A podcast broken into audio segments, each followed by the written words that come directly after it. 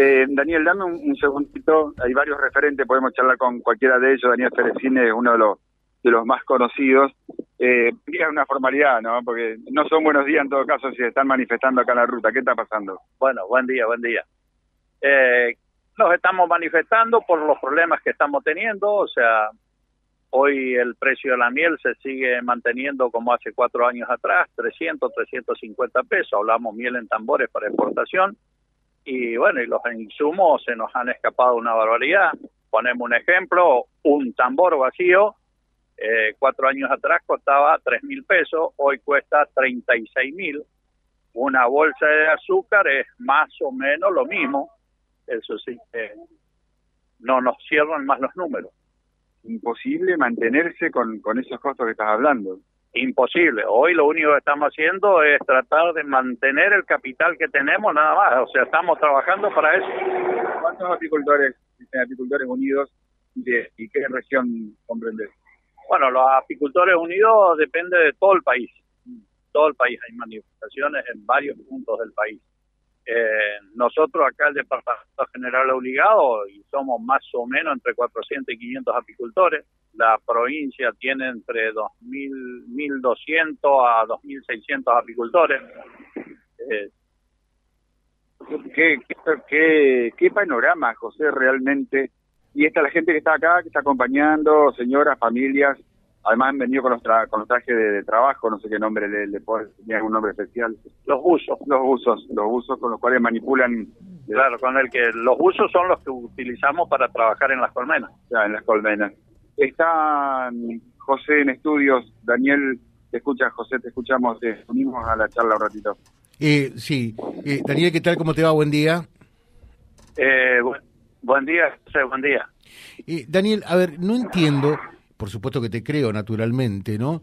Pero ¿por qué en el caso de la miel, de los apicultores, eh, el, precio sigue siendo el mismo que tres o cuatro años atrás? Estamos hablando de la miel para exportación, y cuando en definitiva eh, entiendo que por más que sea el dólar oficial, se exporta eh, en, moneda dura. ¿Por, ¿Por qué se da esto? ¿Cómo es? A ver.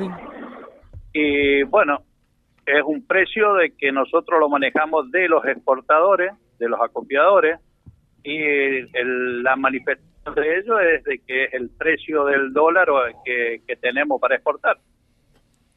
Bueno, pero vos sabés que no es así, o sea, el problema está eh, en definitiva eh, acá mismo eh, de, los que les compran la miel a ustedes, ¿no? Y... Sí, Pregunto, eh, pregunto. Eh, en definitiva, en definitiva siempre fue así. Eh, nosotros somos el último orejón del tarro, somos los que pagamos la situación. Eh, no sé si usted se acordará esos años que tuvimos el problema del glifosato. Eh, nos preguntamos, ¿dónde están los tambores con glifosato? Se han vendido todos y no ha, no ha habido ningún inconveniente. Son todos los curros, los versos que nos meten eh, con tal de pagar lo menos posible el kilo de miel. ¿Y, cómo se llaman los que le compran la miel a ustedes? Los copiadores. Acopiadores. Acopiadores. Bueno, indudablemente que deben estar haciendo eh, un, un hermoso negocio esos tipos, ¿no? Eh, en el corto plazo, porque eh, además, si, si la gente deja de producir miel, tampoco van a poder exportar más. Eh, eso es así, el negocio debe ser para ambas partes, si no, no sirve. Y, y sí, porque nosotros de esta manera, si bien los que tenemos de profesión esto hace muchísimos años, nos cuesta mucho, tratamos de mantenernos eh, siempre va a haber algo de miel para vender, pero ya no vamos a estar haciendo lo que hacíamos eh, cuando la miel valía. Bueno, eh, ojalá que se pueda solucionar todo esto.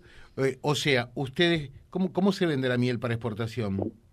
¿Por kilo, por litro? ¿Cómo es? se la venden tambores de 300 kilos. De 300 kilos.